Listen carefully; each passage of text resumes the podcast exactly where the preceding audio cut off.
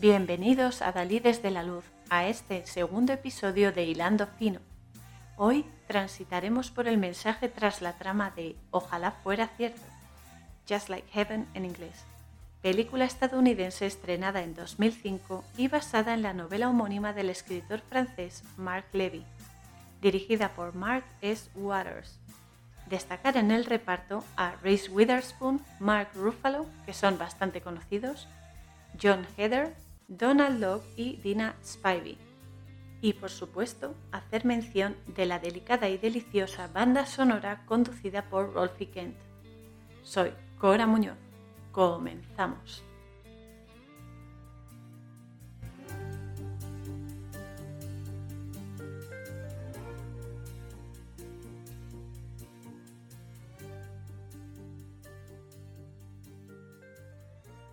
Esta película toca temas intensos, bastante controvertidos, pero a la vez esenciales y de alta repercusión en la vida de cualquiera de nosotros, tanto directa como indirectamente, como son la muerte, las relaciones de pareja, el estado de coma de algunos pacientes, y porque es un tema muy, muy delicado y que merece un respeto inmenso, y por supuesto las coincidencias y sincronicidades que se dan en nuestra rutina de forma constante, seamos o no conscientes de ello, y que muchas veces eh, nos gustaría evitar, pero son realmente ineludibles.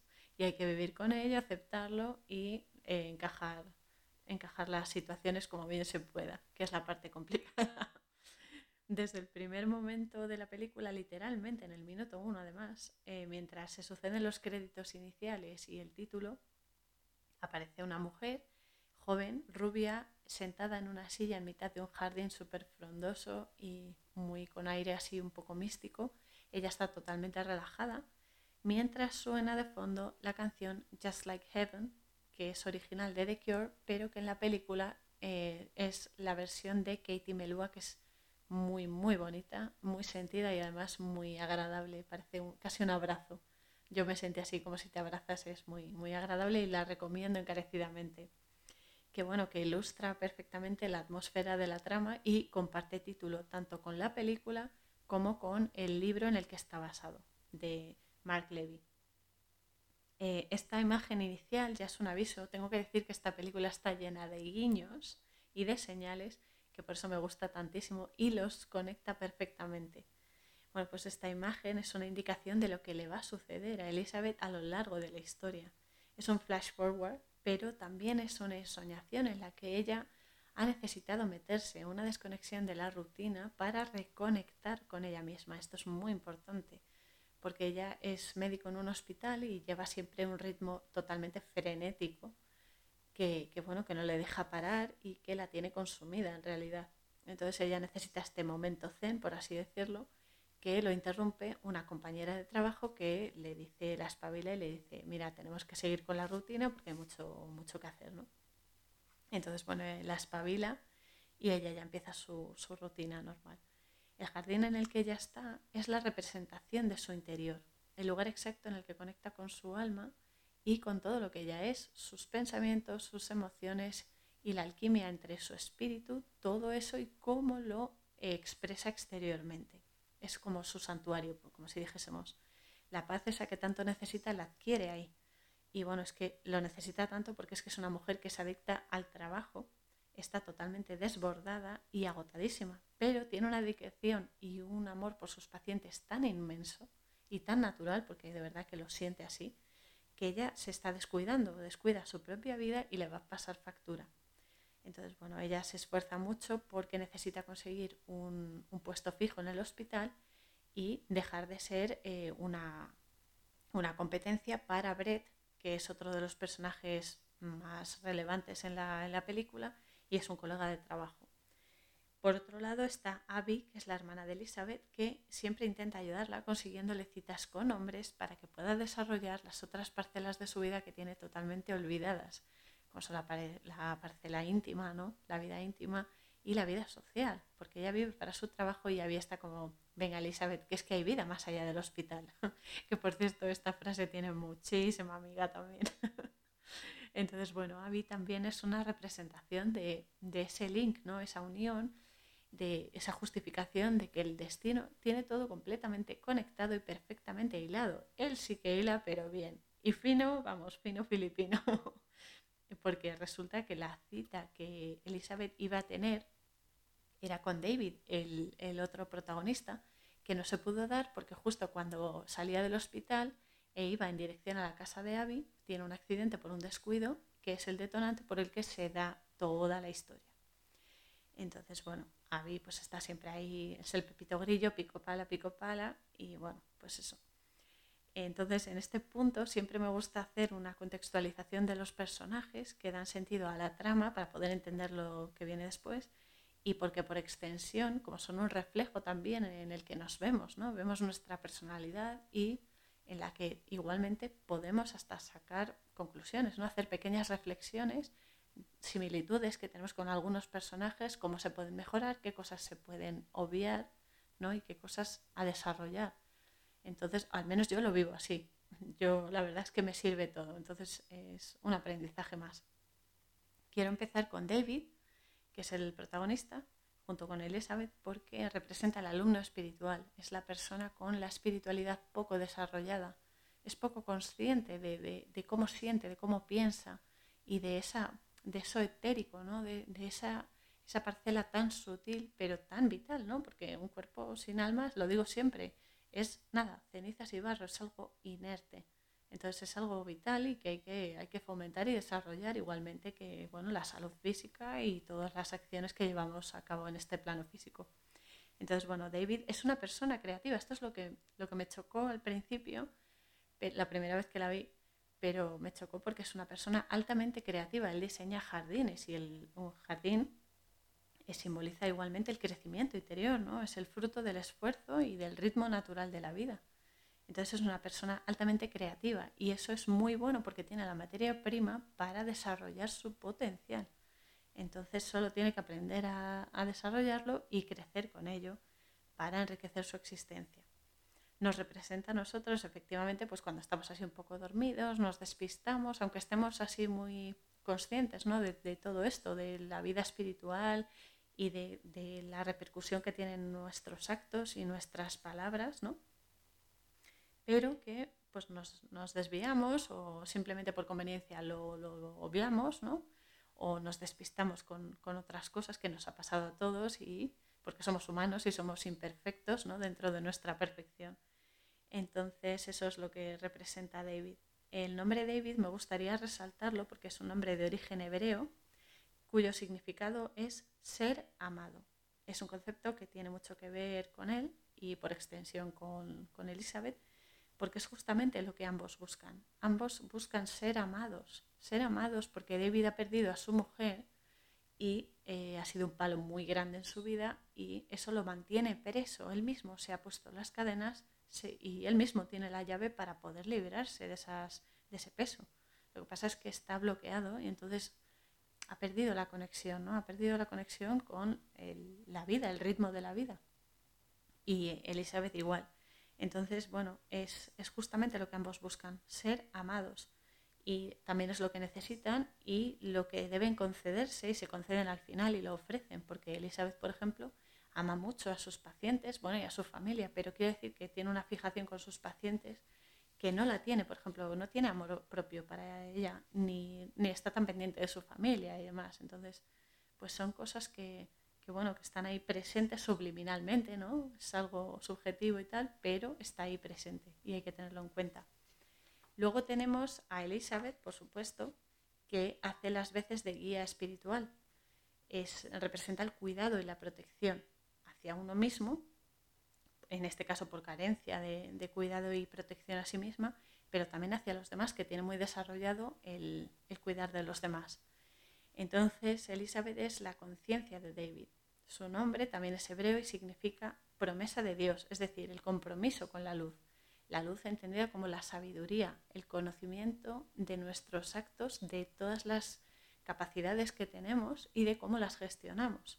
Cuando una persona dice es que es una persona de luz, es que brilla mucho, es porque irradia, irradia todo lo, lo bonito, ¿no? Todo lo natural y todo lo puro, ¿no? Lo más, lo más puro y lo más limpio, que no tiene dobleces. Eso es una persona que tiene luz, aparte de que sea muy espiritual y demás, pero sobre todo que une todas esas partes, que, las, que confluye en ellas y hace que lo físico tenga este relleno de, todo lo espiritual, de todas las emociones más purificadas y todos los pensamientos más cuidados y más positivos.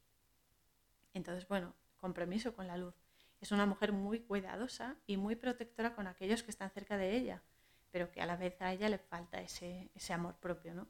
Y representa esa parte etérea de David, esa parte que tiene que desarrollar, su espíritu y esa fuerza necesaria para avanzar eh, simultáneamente también es un aprendiz, porque son cosas similares las que ella tiene que aprender.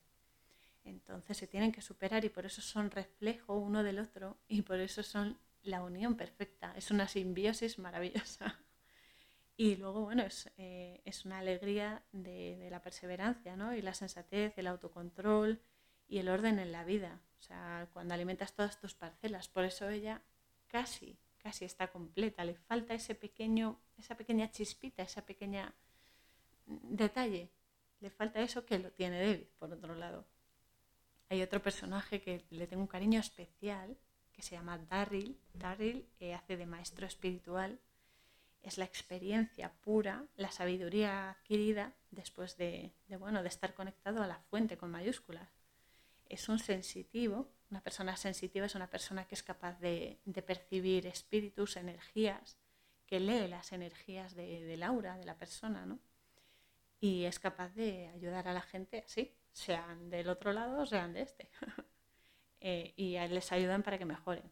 Representa la experiencia, sobre todo mística, porque tiene una tienda esotérica y se dedica a estos temas y de lo energético. Y es la expresión de esa sabiduría que adquirimos cuando gestionamos las cosas de manera constructiva y no al revés. Es decir, cuando todo lo que hacemos lo hacemos con un fin de, construcción, de, edificar algo, de dejar una huella bonita en la vida, de, dejar algo bueno que sirva y que a la vez te enriquezca, ¿no? porque se supone que tiene que ser recíproco. Y ese es Darryl, le tengo un cariño especial por, bueno, por muchos motivos. Otro personaje súper, súper carismático y que me hace mucha gracia es Jack, JJ, que es el amigo psiquiatra de David y representa la lógica, el sentido común y tener, entre comillas, los pies en la tierra. Es la otra cara de la moneda junto con Darryl que mantienen a David un poco un poco en, pues eso, en sus cabales, porque, porque David está desbordado igualmente y, y está a punto de, perder, de perderlo todo, ¿no? Entonces, Darryl representa la parte espiritual que él tiene que desarrollar y JJ a la vez son las raíces a este mundo, a este plano físico en el que está, porque no, no se puede evitar, y que tiene que mantener, porque tanto una cosa como la otra, en carencia o en exceso, o sea, puede ser mm, totalmente perjudicial. Una persona que es súper materialista no va a ver más allá de sus narices entonces no, va a ser consciente de su verdadera naturaleza, que es energía. O sea, una persona sin espíritu es nada, es una cosa inerte, es barro y cenizas y punto. Y al contrario, una persona que solo se fija en lo espiritual, pero que no tiene los pies en la tierra, pues eh, se le va la olla y pierde la cabeza por completo y es igualmente destructivo. Entonces, el secreto está ahí, en unir las dos. Hombre, no siempre vas a estar en un equilibrio 100%, pero sí mantenerlo más o menos equilibrado para poder ser, para enriquecerte, ¿no? para tener una vida pues plena. Entonces, bueno, JJ eh, pues es eso, es el que le dice, oye, mira, David, para, para el carro porque te estás autodestruyendo, tío, tienes que salir, tienes que relacionarte, tienes que tener relaciones con, con mujeres y vivir. No puedes seguir encadenado al pasado, porque la mujer falleció, por desgracia, pero él no lo supera, él ha sido una pérdida tan grande que está sumido en esa pena y en esa autodestrucción y es algo, es un bucle, pues eso, negativo. Tiene que salir de ahí. Entonces, eh, ambos, Jack y Darryl, tienen unos papeles muy relevantes aquí porque son el sostén de Elizabeth y de David en ambos aspectos, ¿no? en el más físico y en el más etéreo. Así que son vitales y complementarios. Y esto es importante porque mucha gente piensa que lo espiritual y lo físico se repelen. Y no es así. Es que son complementarios. Uno necesita del otro para tener presencia. Por ahí eso de unirlo.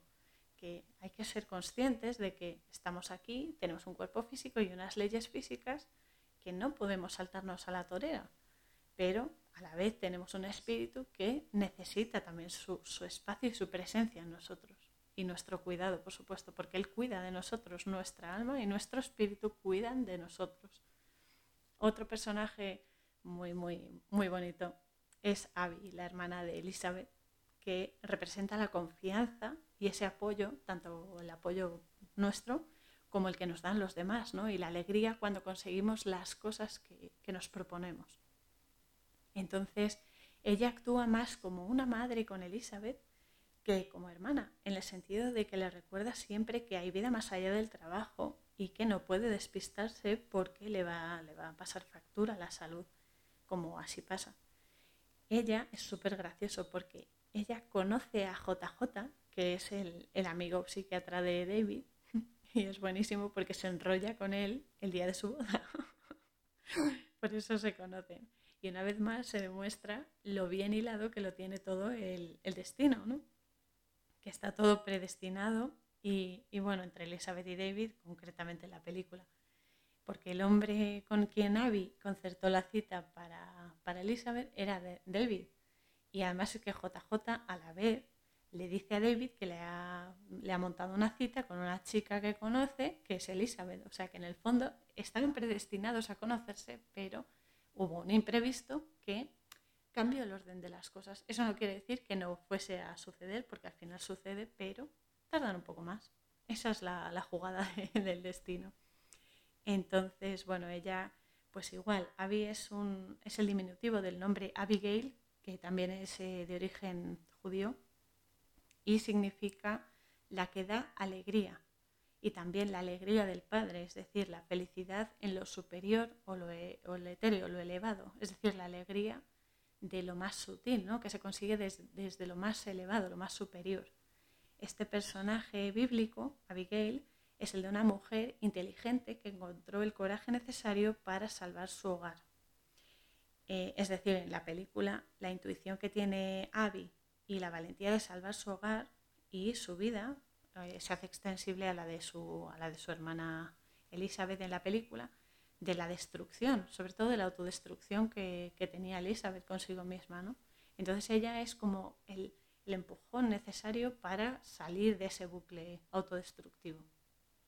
Otro personaje muy, muy bonito y la verdad es que muy, muy adorable es Lily. Lily es la hija de Abby, la sobrina de Elizabeth, es una niña de cuatro años y representa la pureza y la inocencia y la esperanza que tienen los niños. Eh, los niños están hechos de otra pasta y tienen una visión de la vida súper, súper inmensa. tenemos que aprender muchísimo de los niños. Pues eso, es la hija de Abby, tiene cuatro años, y es capaz de ver a Elizabeth, eh, bueno, el espíritu de Elizabeth, e interactuar con ella. Y esto es algo muy curioso porque los niños tienen esa capacidad representa nuestra parte más pura, más inocente, cuando aún no está maleada ni condicionada por lo externo, ¿no? por los patrones concretos, sino que actúa con libertad y sinceridad. Es la esperanza que le ponemos a cualquier evento que nos ocupe para que salga bien o mejore. Los niños, pues es eso, tienen una amplitud de miras súper extensa y ese sexto sentido que vamos perdiendo a medida que, que eh, crecemos y cumplimos años, tan infalible, durante la infancia lo conservan. De hecho, lo suelen conservar hasta los 7, 8 años más o menos, aunque algunos consiguen mantenerlo y consiguen incluso desarrollarlo más. La sensibilidad de los niños es realmente ejemplar. Son capaces de mostrar un prisma de la vida muchísimo más enriquecedor y ven oportunidades y soluciones en los problemas incluso. Y le ponen ilusión a cada cosa que hacen. Y eso muchas veces a los adultos se nos olvida y ellos lo recuerdan, por eso son seres tan especiales los niños, muchísimo. De hecho, bueno, mi sobrina me ha dado unas lecciones de vida alucinantes y lo sigue haciendo. Se aprende muchísimo de los, de los peques. Habría que hacerles más caso, pero bueno, supongo que, que bueno, esto es un poco... Mucha gente dirá, ¿cómo le vas a hacer caso a un niño? Pues te, te sorprenden un montón. Otro personaje, aquí viene el malo de la peli, como no podía ser de otra manera, es Brett. Brett es, el compañero de trabajo de, Elizabeth y representa el egoísmo, el interés, el interés, pero en plan interés para mí y comodidad. Eh, como no, efectivamente sabemos que los malos pues son, son necesarios ¿no? para que se pueda entender las aptitudes buenas y para poder hacer ese contraste, ¿no? porque lo bueno no tendría significado si no pudiese compararse con lo malo. Entonces, bueno, Brett es un médico muy interesado, un egoísta, y solo le importa triunfar, caiga quien caiga. Es, muy, es muy duro de manejar y es muy insolente también. Es egoísta, es cómodo y es un oportunista. Aquí se le cae todo encima. Simboliza nuestro lado egocéntrico y más mezquino, cuando dejamos eso que vaya ahí a su bola y que se desmorone y provocamos que, eso, que todo se dé a nuestro favor y sin, mirar las repercusiones o quién pueda salir perjudicado. ¿no? Entonces, eh, da igual, a este hombre le da igual las consecuencias negativas que pueda tener. Él solo quiere poder, quiere tener ese trabajo, ese puesto fijo, quiere tener pasta y quiere eso, pues eh, darse a conocer ¿no? y, y flipar con su nuevo estatus y tal. Brett es lo que se llama un agente de cambio es un reflejo de aquello que se debe corregir, mejorar y sobre todo, sobre todo, evitar y no permitir, claro. De ahí la importancia de este modelo psicológico, ¿no? porque es justamente el, patrón que hay que tener en cuenta para no repetir. además es, que desde el primer momento ya es que dices, qué persona más pesada. Pero bueno, tiene que existir, tiene que existir porque, porque es lo que hace que haya ese cambio, ese cambio de chip. Otro personaje que no es que sea malo, sino que bueno, representa otra parte un poco turbia ¿no? de, de, la personalidad de todo el mundo, es Katrina. Katrina es la vecina de Elizabeth, bueno, y luego también de David, ¿no? cuando va al piso. Representa la seducción. La seducción no me refiero solo a seducción de, de un hombre hacia una mujer o de una mujer hacia un hombre, sino la seducción, las cosas, el lado fácil, ¿no? El camino fácil, que es tan seductor, no es tan seductor hacer las cosas fáciles, sin esfuerzo y demás, porque, porque se hacen rápido, pero no por ello son el mejor camino, ¿no? Entonces es cuando sucumbimos a lo, también a lo carnal, sin tener un sentimiento profundo, porque no está mal tener, pues relaciones sexuales con alguien o lo que sea, pero sí si, no, si están vacías, ¿de qué te sirve? O sea, no te va a aportar nada constructivo, va a ser, pues eso, nada, algo sin sentido, algo vacío. Entonces, bueno, eh, ella es Catrina, es el prototipo, pues eso, de mujer guapa, despampanante, atractiva, moderna y perfecta, ¿no? Lo fácil, lo que se supone que, que no, no, tienes que meterle mucho esfuerzo y es, representa también las comunidades de esta vida moderna y tan volátil, ¿no? Que merma lo tradicional y, lo importante en todos los contextos, que a veces lo, lo, tradicional pues se pone un poco en entredicho, ¿no? Es como, ah, es que eso no es moderno, va, no puede ser bueno. Pues nunca se sabe.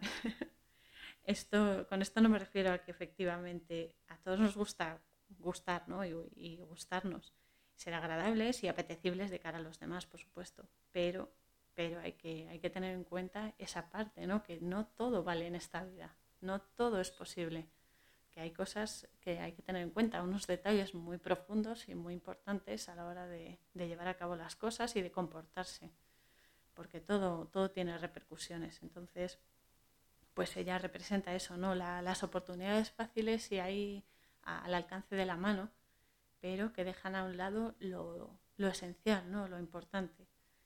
Y bueno, Katrina no es mala persona, pero em, le, gusta, le gusta provocar. bastante además.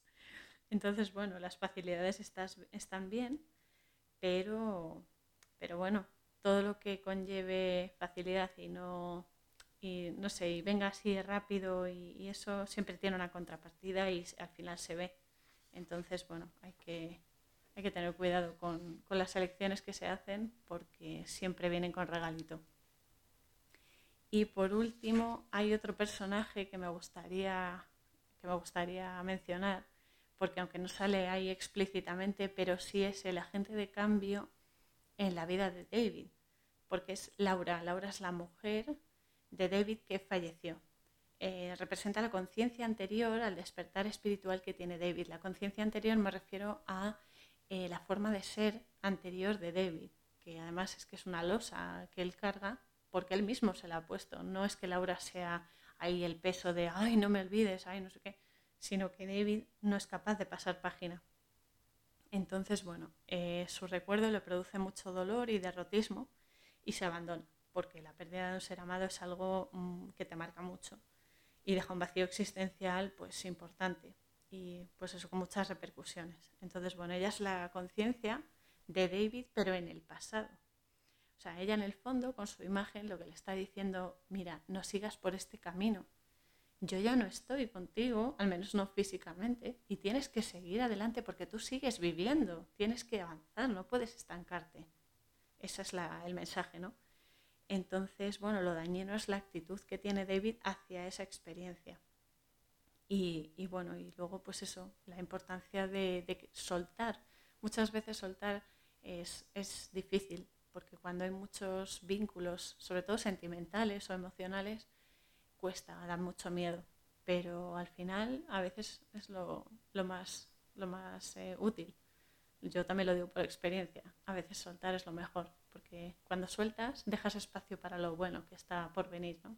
O que está esperando a, en plan, suelta, venga, que suelta, que si no, no tengo yo espacio. y es, es importante. Entonces, bueno, según un poco el perfil de cada personaje así relevante, eh, se comprende mejor las interacciones entre ellos durante la trama. Hay una escena casi al principio en la que David está con la agente inmobiliaria viendo un piso, que es así muy, muy zen, ¿no? muy asiático y tal, mientras eh, se oye que ella dice, esto es el paraíso. Una vez más es un aviso, ¿no? una señal interesante, tanto por la imagen previa de Elizabeth en el jardín, que hace alusión a ese recogimiento interior tan necesario, como también a lo espiritual o energético y su comprensión, que son muy deseables. Se percibe, por lo tanto, que David en un principio se niega, se niega a abrirse, porque en principio ese rollo, pues como que no va con él, ¿no? Él pasa del tema y no concibe eso y él lo que quiere es una casa para vivir y venga, y se acabó. Entonces, en el minuto 8.51 exacto de la película, y lo resalto porque es un momento que me hizo reír muchísimo, porque, porque es, es, que es así, o sea, en la vida también se dan así esas cosas, es como que al principio te quedas como, madre mía, ¿qué está pasando?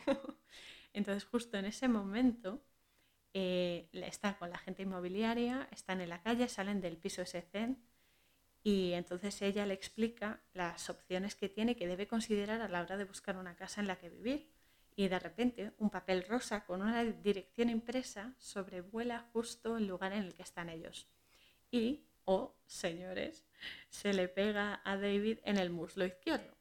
Entonces eh, es una señal muy clara y muy directa, pero él coge, pasa de ello, arruga el papel y lo tira y sigue hablando con, con la gente inmobiliaria, pero el papel vuelve al mismo sitio y llama otra vez la atención de David. Entonces él, que es muy cabezón, lo vuelve a apartar sin mirarlo y un poco enfadado. Y ya, pues eso, el destino ya le ha dado dos avisos, no hay dos sin tres, y el tercer aviso ya es la artillería pesada. Se le pega el papel directamente en la cara para que lo vea bien, en plan, oye, que no te estás enterando, muchacho abre los ojos y mira bien. y entonces, bueno, pues eso, le dan ahí un toquecito muy importante, muy interesante. Y es buenísimo porque es eso, resulta que la dirección que hay en el papel es justamente el piso de Elizabeth, que aquí viene lo, lo gracioso, está justo en la acera de enfrente y esto tiene mucho significado porque el hecho de tener que cruzar al otro lado de la calle, la calle es el lugar por el que uno transita, ¿no? la forma de desenvolverse en la vida esa metáfora. Entonces esto de cruzar la calle simboliza un cambio de posición en su forma de ser, ¿no? Cruzar esa barrera que tiene y abrirse a nuevas formas de comprensión y evolución vital. Eh, además es que a medida que está cruzando, aparece un tranvía, porque están en San Francisco, aparece un tranvía avanzando. Eh, la historia se desarrolla eso en San Francisco, pero eh, cualquier medio de transporte, simbólicamente hablando, cualquier medio de transporte eh, en activo, es decir, no un coche que esté parado, no un autobús que esté parado, sino que esté avanzando, indica un progreso, tanto espiritual como en crecimiento exterior, interior, todo, siempre progreso. Entonces, simboliza que él está aceptando ese cambio porque cruza la calle Y entonces es eso, ¿no? Que él por fin empieza a abrir un poco la puerta a esa nueva opción. Elizabeth y David son eh, la unión o combinación perfecta de ambas energías, la masculina y la femenina, que además es que todos tenemos en nuestro interior. Esta unión es de energías, ¿eh? no, hay que, no hay que mezclar cosas, pero esta unión se cultiva en cada uno de nosotros y se encuentra luego en otras personas. Y yo pienso que esto es un poco el secreto, ¿no? que es más fácil decirlo que luego hacerlo. Esto vaya por delante, pero es cierto, ¿no? Cuando uno se siente completo es cuando empieza a ver o, a lo mejor lo tiene delante, pero es el efecto llamada, ¿no? Que cuando tú, te sientes completo y realizado, empiezas como a ver, de repente aparecen ante tu vista personas que están igual que tú, ¿no? Que se sienten completas y perfectas, que, que no buscan eh, estar colgados o enganchados de alguien, sino que solo buscan compartir su completitud con los demás. Y esto es muy curioso porque es un fenómeno que se da entre las personas. Entonces es cierto que luego se encuentra en otros. Y desde el punto de vista energético, eh, también a nuestras acciones ¿no? y, es eh, las relaciones, porque, a ver, por un lado tenemos la unión de la energía femenina, que es más intuitiva, es más receptora y está más desarrollada en las mujeres también, eso es cierto. Y la masculina, que es más activa, más, más de acciones, ¿no? más de tomar la iniciativa pero y más protectora, ¿no? que está más desarrollada en los hombres porque nuestra, nuestro organismo funciona así. Pero, pero bueno, que es tanto por dentro tener las dos energías como luego exteriormente descubrir esa, esa complementación. ¿no? Entonces, bueno, esto es importante decirlo, que somos indispensables y complementarios y que es absurdo intentar eh, sustituir un hombre con una mujer. O sea, quiero decir, una mujer no puede pretender ser un hombre porque tiene características totalmente diferentes y en cambio un hombre tampoco puede intentar ser una mujer porque es que no está diseñado para ello en condiciones normales. Siempre hay excepciones y demás, pero eh, que no se puede uno meter ahí en, en eso, en el, en el pensamiento este recurrente de no porque yo soy más, porque yo soy menos. No, somos todos iguales y complementarios, porque lo que no tiene uno lo tiene el otro. Y esa es la, esa es la magia. Y esto es importante. Aquí también quiero hacer un apunte importante eh, sobre las casas, porque aquí la verdad es que se centra todo en el piso de, Elizabeth, ¿no? Entonces las casas tienen un componente simbólico, metafórico, ya sean casas, pisos, cabañas, castillos, me da igual, lo que sea. Representan nuestra propia organización mental y emocional. Todas tienen los mismos espacios, aunque se dispongan o atiendan o cambien de tamaño, etc. La principal es la cocina. Yo pienso que todo el mundo piensa en una casa y lo primero que visualiza es la cocina, que es donde se conectan todos los integrantes de la casa, la mente, la emoción, el organismo físico y el espíritu, y comparten el alimento.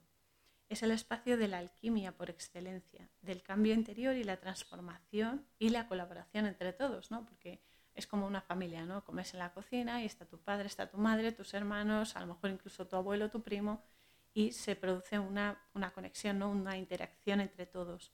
Y todos se alimentan entre todos. Esa, es la, historia. La cocina es alquimia pura.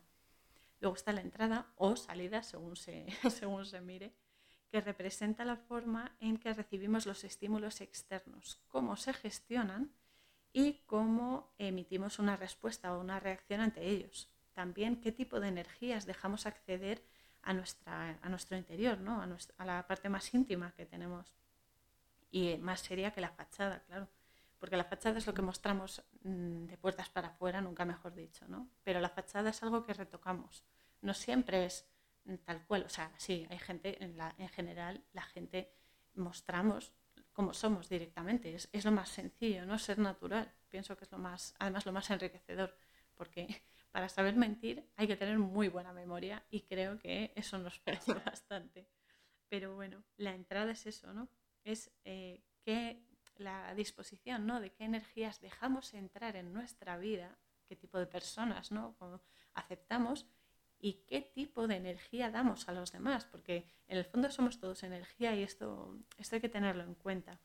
Porque bueno, la verdad es que, bueno, que también es la primera impresión ¿no? que, que tiene la gente de nosotros de qué estamos hechos. ¿no? La primera impresión también es verdad que te da un, perfil general, pero que al final te condiciona luego mucho, aunque, aunque luego sigas conociendo a la persona, ¿no? Pero, pero bueno, queda ahí una impronta.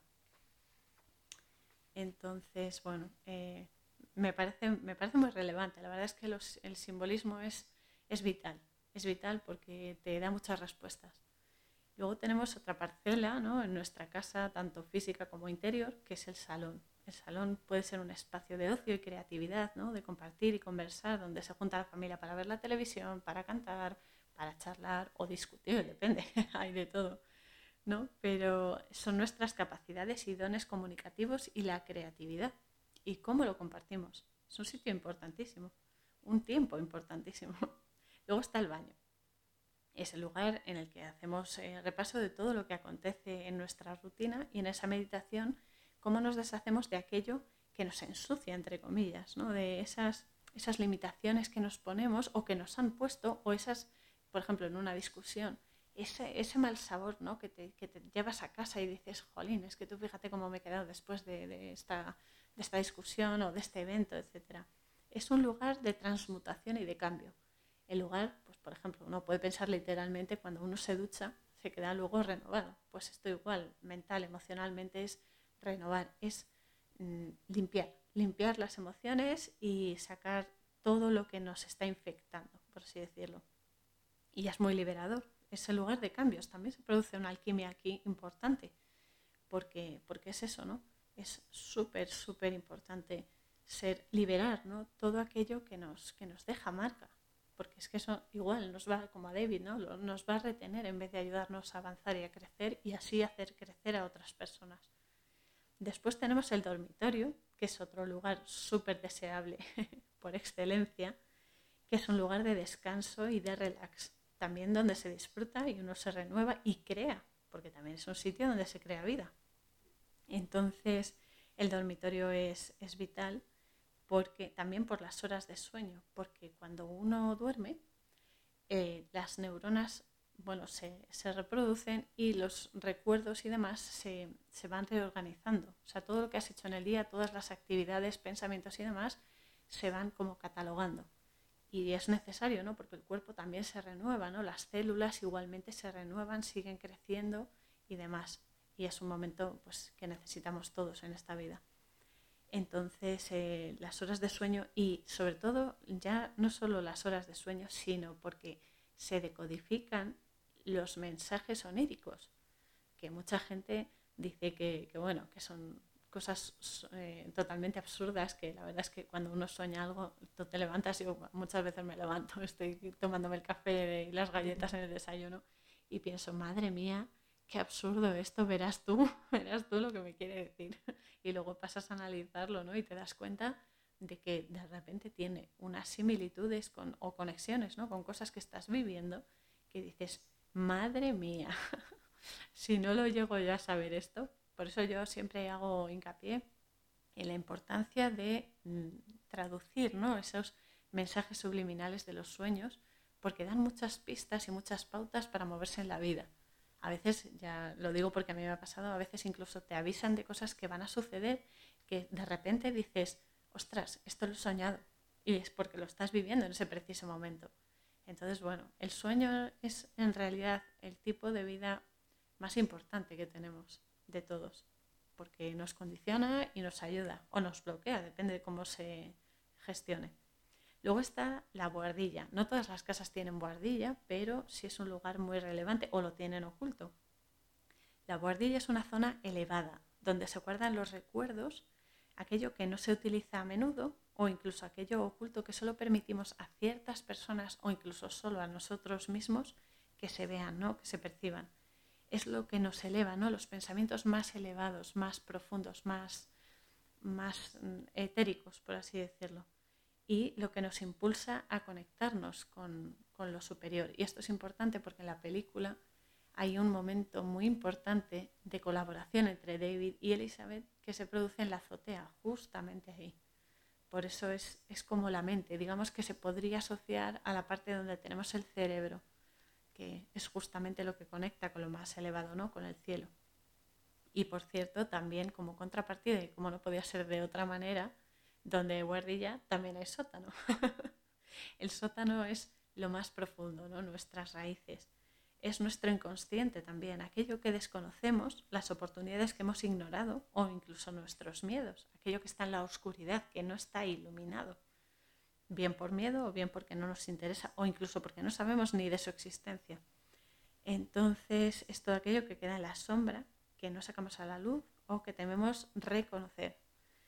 Eh, quería explicar esto porque en la película, obviamente en el piso de Elizabeth, eh, es, muy notorio porque es muy luminoso, es muy espacioso, está muy ordenado y con la salida exclusiva a la azotea, es lo que decía hace un momento, que demuestra un poco la personalidad que tiene ella, ¿no? Muy, como muy directa, ¿no? Muy, muy limpia, muy directa, muy concreta, pero con vistas a algo más allá. Y, bueno, y esto favorece el cambio de David porque se ve inmerso ahí y se ve, entre comillas, obligado a adaptarse a esa, forma de vida. Entonces es la unión de la vida física y la espiritual. Al final todo, todo confluye en lo mismo, la unión entre ambas realidades. Y bueno, eh, la muerte aquí es eso, ¿no? Que tiene una mala prensa, muy mala prensa, la verdad, porque se confunde a la parca, que tampoco me gusta este nombre, la verdad, eh, pero bueno, es el que se le ha puesto con la forma de morir que tiene cada uno, que ahí intervienen muchísimas cosas, tanto tus acciones, tus actitudes, eh, el momento, el lugar, etc. Esto es importante porque, bueno, ya lo dijimos en el antiguo podcast que de las nueve revelaciones que antes de encarnar las almas pactan las cosas que van a, los aprendizajes que van a tener y ahí también se especifica tu momento de la muerte, de la muerte física me refiero. Entonces eso Mm, es inevitable. Bueno, hay casos muy, muy específicos en los que te dan una segunda oportunidad, ¿no? Pero tu, fecha es tu fecha, pase lo que pase, tengas una enfermedad, tengas un accidente, va a ser cuando tenga que ser, ni antes ni después. Entonces, bueno, la forma de morir de cada uno tiene implicaciones muy, muy diferentes, ¿no? No es solamente eh, mueres en un accidente o mueres porque te falta aire o, mueres, yo qué sé, por, por un disparo no es solo eso, es eh, la muerte tiene, es una entidad, es un ángel que tiene la, obligación, o por así decirlo, el, trabajo, ¿no? de acompañarte y es de agradecer, de no ir solo en, esta, en este tránsito, ¿no? de, una vida física a una vida totalmente energética, que es un cambio bastante, bastante brusco. ¿no? Entonces es, es, una compañera. Yo he estado, he tenido algunas experiencias cercanas a la muerte concretamente dos, y la última fue bastante intensa. Y yo, desde que no he tenido miedo a la muerte nunca, ni de pequeña ni creciendo, nada, cero, cero miedo. Pero sí es verdad que después de esta última experiencia cercana a la muerte, eh, descubrí que es que tener miedo es realmente, ¿sabes?, una carga que tú te, te pones y que solamente te pesa. Porque morir es nada, un chasquido, es un suspiro y ya y es, otra, es otra movida, es otra historia, entonces eh, pierdes el miedo. La verdad que me, sucedió en el hospital cuando la última vez que me operaron, eh, pues eso, yo estaba en la, en la UCI, la UCI o la UBI, ya no, ya no me acuerdo, siempre las confundo, y, estaba, con la, estaba intubada y entonces entré en parada, en parada cardiorrespiratoria y yo me vi desde arriba, como suelen las películas, como suele pasar en las películas, pero esto fue muy real. Me vi desde arriba y de repente estaba en un sitio oscuro, no había ni suelo, ni paredes, ni techo, nada. Además estaba flotando, no había necesidad de, posar los pies en ningún sitio. Súper a gusto, no había ningún tipo de dolor ni sentimiento negativo. Todo era bien, o sea, todo era bueno.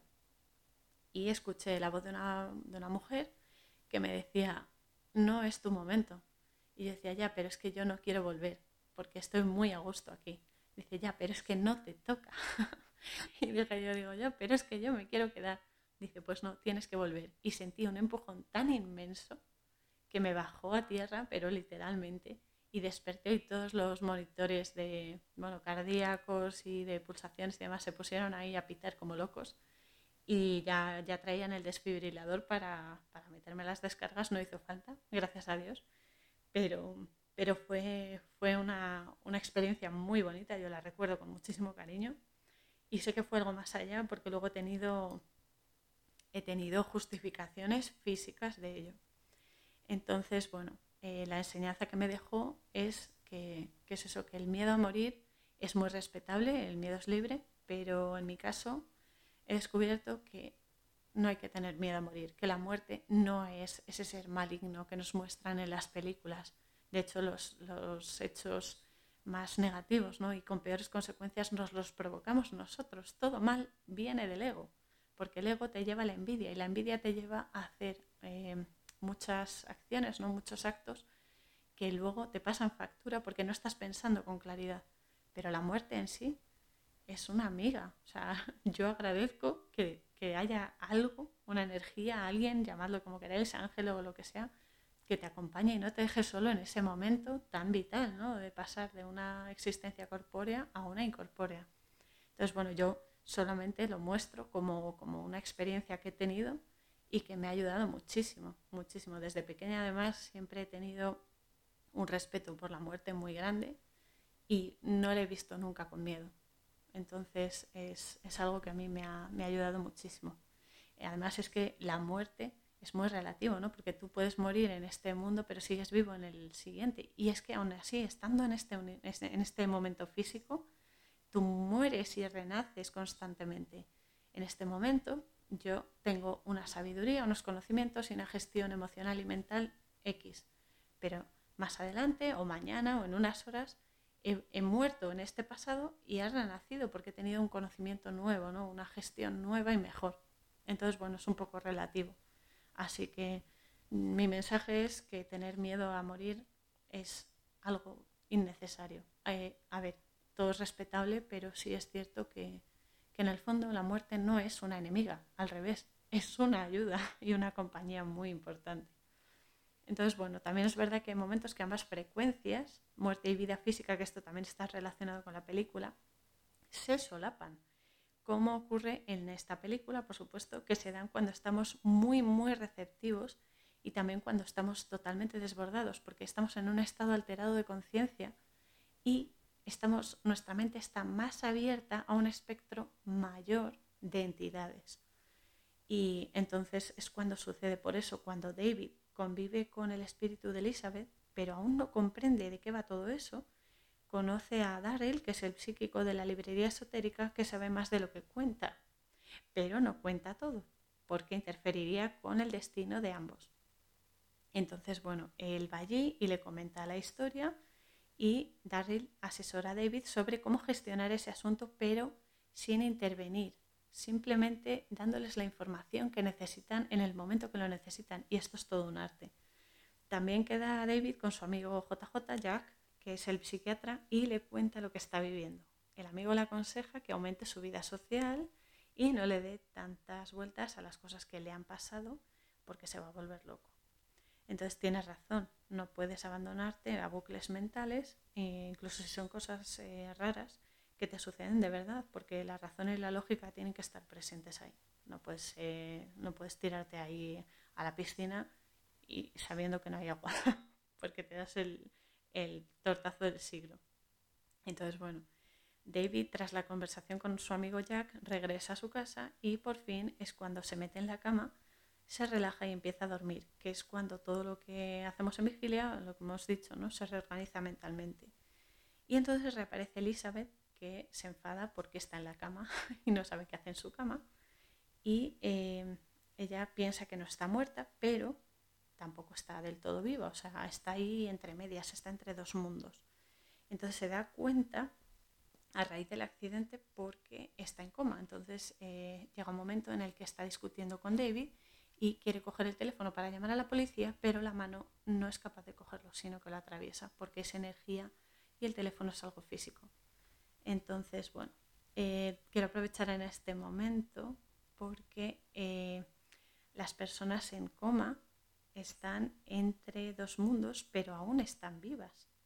Y su espíritu, cuando se aleja demasiado del cuerpo, es como que el hilo de plata, que es el hilo que une el espíritu con el cuerpo, y que no se corta del todo hasta que no falleces, 100%, eh, eh, mantiene unidos, el hilo de plata los mantiene unidos a ambos y cuando se aleja mucho el espíritu, da un tirón para que esas funciones vitales físicas ¿no? del organismo sigan funcionando adecuadamente. Y está comprobado que los pacientes en coma responden a estímulos sonoros sobre todo. Música, la voz de las personas conocidas es un gran estímulo porque activa ciertas áreas mentales que como que los ayudan a volver a la conciencia. No quiero decir que despierten directamente, pero sí que los acercan. Es como un efecto llamada. incluso el tacto, porque es que estas personas, aunque estén en coma, siguen vivas. Esto es muy importante porque siguen vivas. Y, bueno, y aún están conectados al cuerpo. Cuanto mayor relación sentimental se establezca con, este tipo de, estímulos tan potentes, que a la vez son muy delicados, esa es la ironía y la paradoja, mayor y mejor conexión con su espíritu van a tener y más facilidad para eh, volver, para volver a la conciencia. Entonces eh, es aconsejable ¿no? hablarles de recuerdos agradables, ¿no? de experiencias que has compartido con ellos y demás, una caricia, eh, un beso, ¿sabes?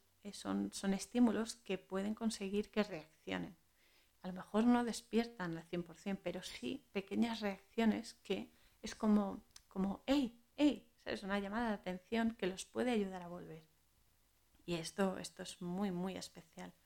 Entonces, bueno, también hay que decir que no depende de nosotros que despierten, depende totalmente de ellos, porque ellos en ese estado, que están entre dos mundos, están un poco indecisos. Entonces, ellos al final llega un momento que toman una decisión, o bien se quedan y siguen adelante con sus vidas, o bien siguen adelante con sus vidas al otro lado, es decir, fallecen aquí y se van al otro lado a seguir adelante, a evolucionar. De cualquier manera, eh, la decisión es suya. Nadie puede decidir si tiene que morir ya o no tiene que morir ya. Eso es algo porque nadie es dueño de la vida de nadie. Entonces, eh, simplemente aclarar que son ellos los que realmente deciden cuándo se van y cuándo se quedan. Eh, luego, volviendo a la película, cuando Elizabeth descubre esa presencia incorpórea con lo del, lo del teléfono, eh, ah, por cierto, debo añadir que a los espíritus, y esto lo he vivido, a los espíritus les encanta jugar con los aparatos electrónicos, ya sean los teléfonos, ya sean los microondas, la nevera o incluso las bombillas de las lámparas. Les encanta, pero sí es verdad que, solo lo consiguen cuando tienen la suficiente energía muchos espíritus, pues eh, cuando fallecen aquí, tienen la suficiente energía como para, mm, para manipular en los ordenadores, por ejemplo. Pero hay otros que necesitan adaptarse a su nueva naturaleza y les lleva más tiempo conservar esa energía. Hay muchas películas igualmente que lo, que lo demuestran. Una de ellas, por ejemplo, Ghost, que también, también pasaremos por ella. Y, y es cierto, ¿no? Entonces, bueno, entra en escena otra vez Darryl, el sensitivo, que, bueno, también es verdad que se, que se plasma muy bien eh, algunos, pues eso, algunos cazafantasmas, entre comillas, y exorcistas y no sé qué, que pasan por el piso para intentar echar el espíritu de, de Elizabeth y se ve claramente que es que no tienen ni santa idea de dónde está ella ni de qué energías tienen que coger y qué no. Y, y entonces, bueno, eh, este Darryl es el único que realmente lo percibe que realmente es un sensitivo, perdón, y que, bueno, que tiene ese don, ¿no? ese poder, y entonces eh, les pone, les llama al orden a los dos. A Elizabeth le dice que tenga respeto por los muertos, porque David está pasando por una situación muy, muy profunda y muy delicada con la muerte de su mujer, y a él le dice que, bueno, que ella eh, no está muerta del todo, que tienen que descubrir qué le pasa.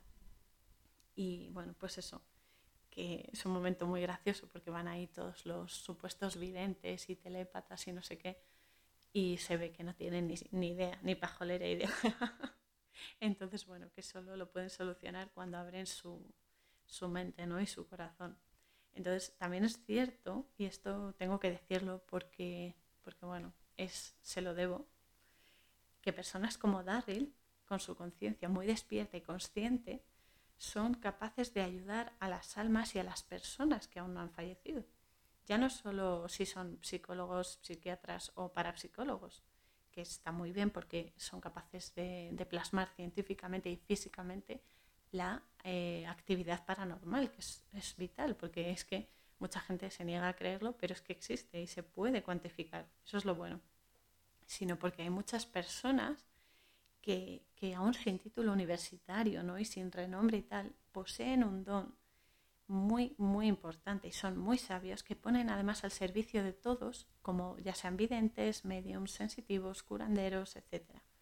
Yo conozco personas que les tengo muchísimo amor, las amo con locura, que tienen estas capacidades que todos, esto hay que decirlo, con muchísimo entrenamiento, pero que se pueden desarrollar y que estas personas que yo conozco me han sanado, me han preparado y me han ayudado y bueno, he comprendido muchísimo a lo largo de, de mi enfermedad junto con mi familia y demás, y que me han preparado para lo que yo tengo que hacer ahora.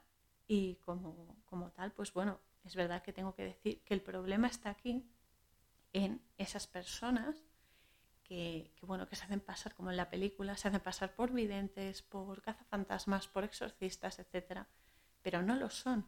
Y me parece que es deplorable porque eh, se están riendo, son unos timadores que se están riendo del dolor de las personas que es muy fuerte esto, del dolor de las personas, encima les cobran dinero por hacer el paripé y nos hacen un flaco favor a los demás, porque es que echan en saco roto, luego las personas no creen en las que de verdad tienen estos dones paranormales, sobrenaturales, psíquicos, y ese es el, el problema. Pero bueno, es lo que hay y hay que respetar el momento evolutivo de todos, porque todos queremos que también nos respeten el nuestro, ¿no? Cada uno tiene que hacer su parte y así llegaremos todos a, la máxima expresión de lo que somos.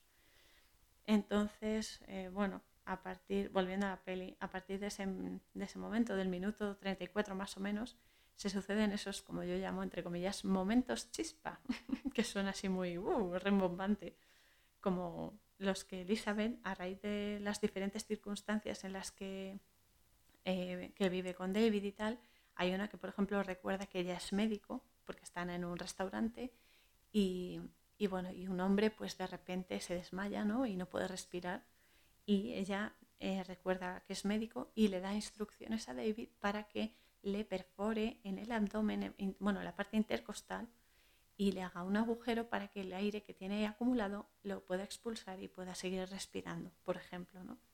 Y luego es cierto que cuando está ingresada, que ya descubren que sí que está en el hospital, que está en coma, etcétera, tiene una hipnosis regresiva que hace que reviva mentalmente su accidente y se haga una transición hasta su cuerpo físico monitorizado en una habitación, que además se ve cómo se desliza el cuerpo de, bueno, el espíritu de Elizabeth hacia el cuerpo, que es muy, muy interesante y muy, muy típica de, de los espíritus.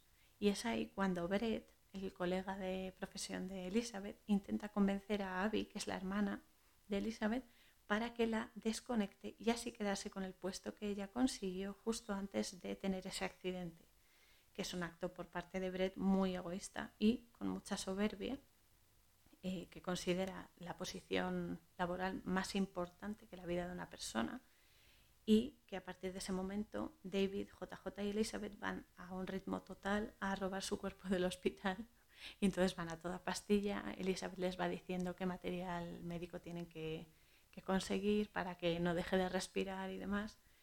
Y, y, bueno, y así sacándola del hospital la pueden traer de vuelta, que es cuando David de repente ya se ve abocado porque los están rodeando por todas partes los guardias de seguridad, los médicos, la hermana de Elizabeth y todo y entonces ya se tira a la piscina y la besa en los labios y entonces Elizabeth reacciona, reacciona y solo podía reaccionar con él porque era él el, asunto pendiente que ella tenía.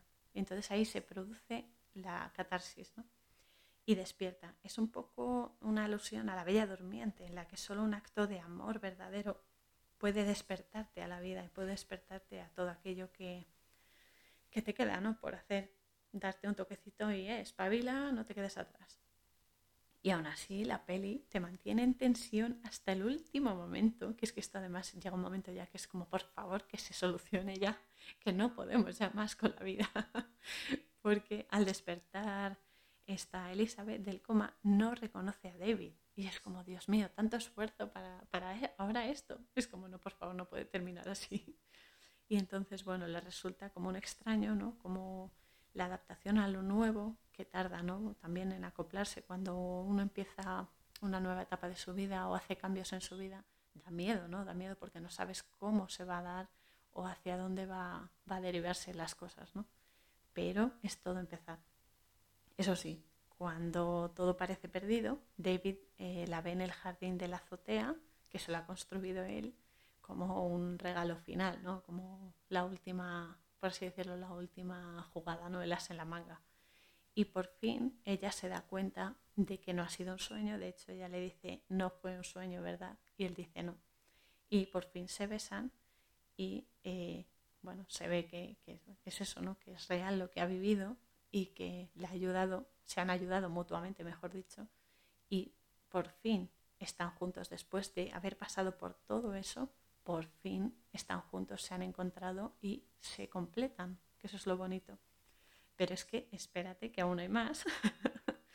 que esto ya te deja alucinando y es que Daryl, el psíquico, está viendo todo esto que ha pasado en la película a través de una bola de cristal de esas con adornos que si la agitas eh, parece que nieva.